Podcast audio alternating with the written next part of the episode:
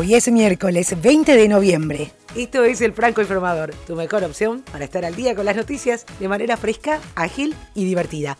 En menos de 10 minutos y sobre la marcha. Gracias por estar ahí. Soy Soledad Franco. Allá vamos. La orden de prisión preventiva contra el exmandatario colorado paraguayo Horacio Cartes fue dada a conocer este martes en el marco del caso Lavallato. Según los datos publicados por el diario O Globo, se sospecha que ayudó a escapar a Darío Messer, considerado como el mayor doleiro, cambista del vecino país. Messer estuvo prófugo durante más de un año. La decisión fue tomada por el juez Marcelo Bretas de la Séptima Corte Federal de Río de Janeiro, quien solicitó la activación del Código Rojo de Interpol. Este operativo se denomina Patrón. Según los abogados de Cartes, no existen méritos para un momento procesal, alegando que carece de fundamentos la decisión del juez brasileño y aseguran que el empresario y político se pondrá a disposición de la justicia del Brasil. El Banco Nacional de las Islas Caimán había confirmado este lunes que sufrió un robo de datos y dijo que estaba investigando el hecho. El conocido pirata informático Phineas Fisher publicó un manifiesto en el que se atribuyó el hackeo que habría ocurrido en 2016, alegando motivaciones políticas y ofreciendo una recompensa para que otros sigan sus pasos. Según expertos, podría ser la filtración más explosiva desde Panama Papers.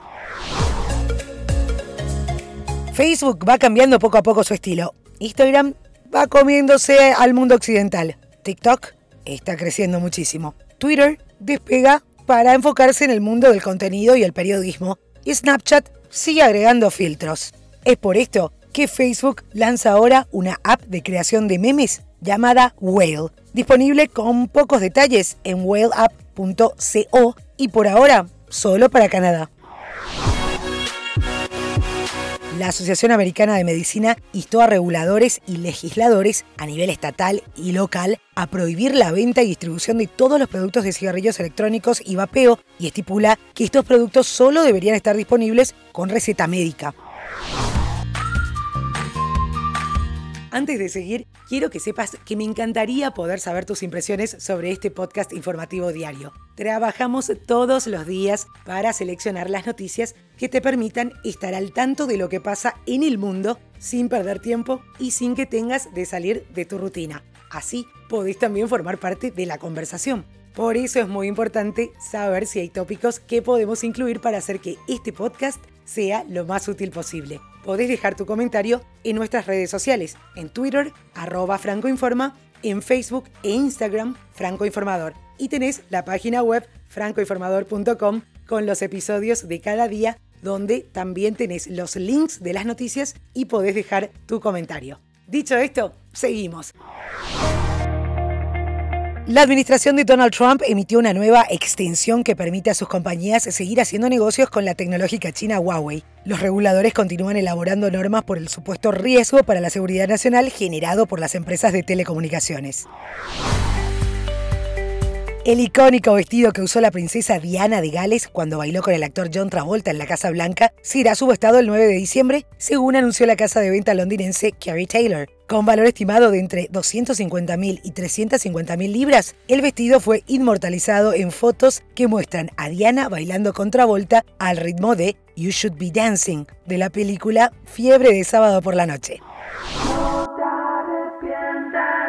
Turf será la banda argentina en la final de la Libertadores. El grupo liderado por Joaquín Levington anunció en sus redes sociales que serán parte del show el sábado 23 en el Estadio Monumental de Lima. Además, otras grandes figuras confirmaron su presencia para ser parte del show. Tini Stoessel, Fito Páez y Anita. Finalmente, si bien no está confirmado, Sebastián Yatra sería otro invitado al show. Hablando de la final de la Copa Libertadores, Conmebol puso a la venta la segunda tanda de entradas para la final única. Los boletos podrán ser adquiridos únicamente a través de la web oficial en español y portugués, que te dejo los detalles del episodio. El proceso de compra permitirá un máximo de cuatro entradas por usuario. El disco Fórmula Volumen 2 del bachatero estadounidense Romeo Santos, de origen dominicano él, es el álbum latino de la década para la revista Billboard. Esto lo anunciaron los representantes del artista. Esta lista mide las ventas de los cantantes entre el 5 de diciembre de 2009 y el 28 de septiembre de 2019. ¿Dónde está la amante loca que me la piel? Y esto es todo por hoy. Ya estás al día con la información. Mañana, a primera hora, tenés listo el episodio del día. Feliz resto de jornada. Las palabras.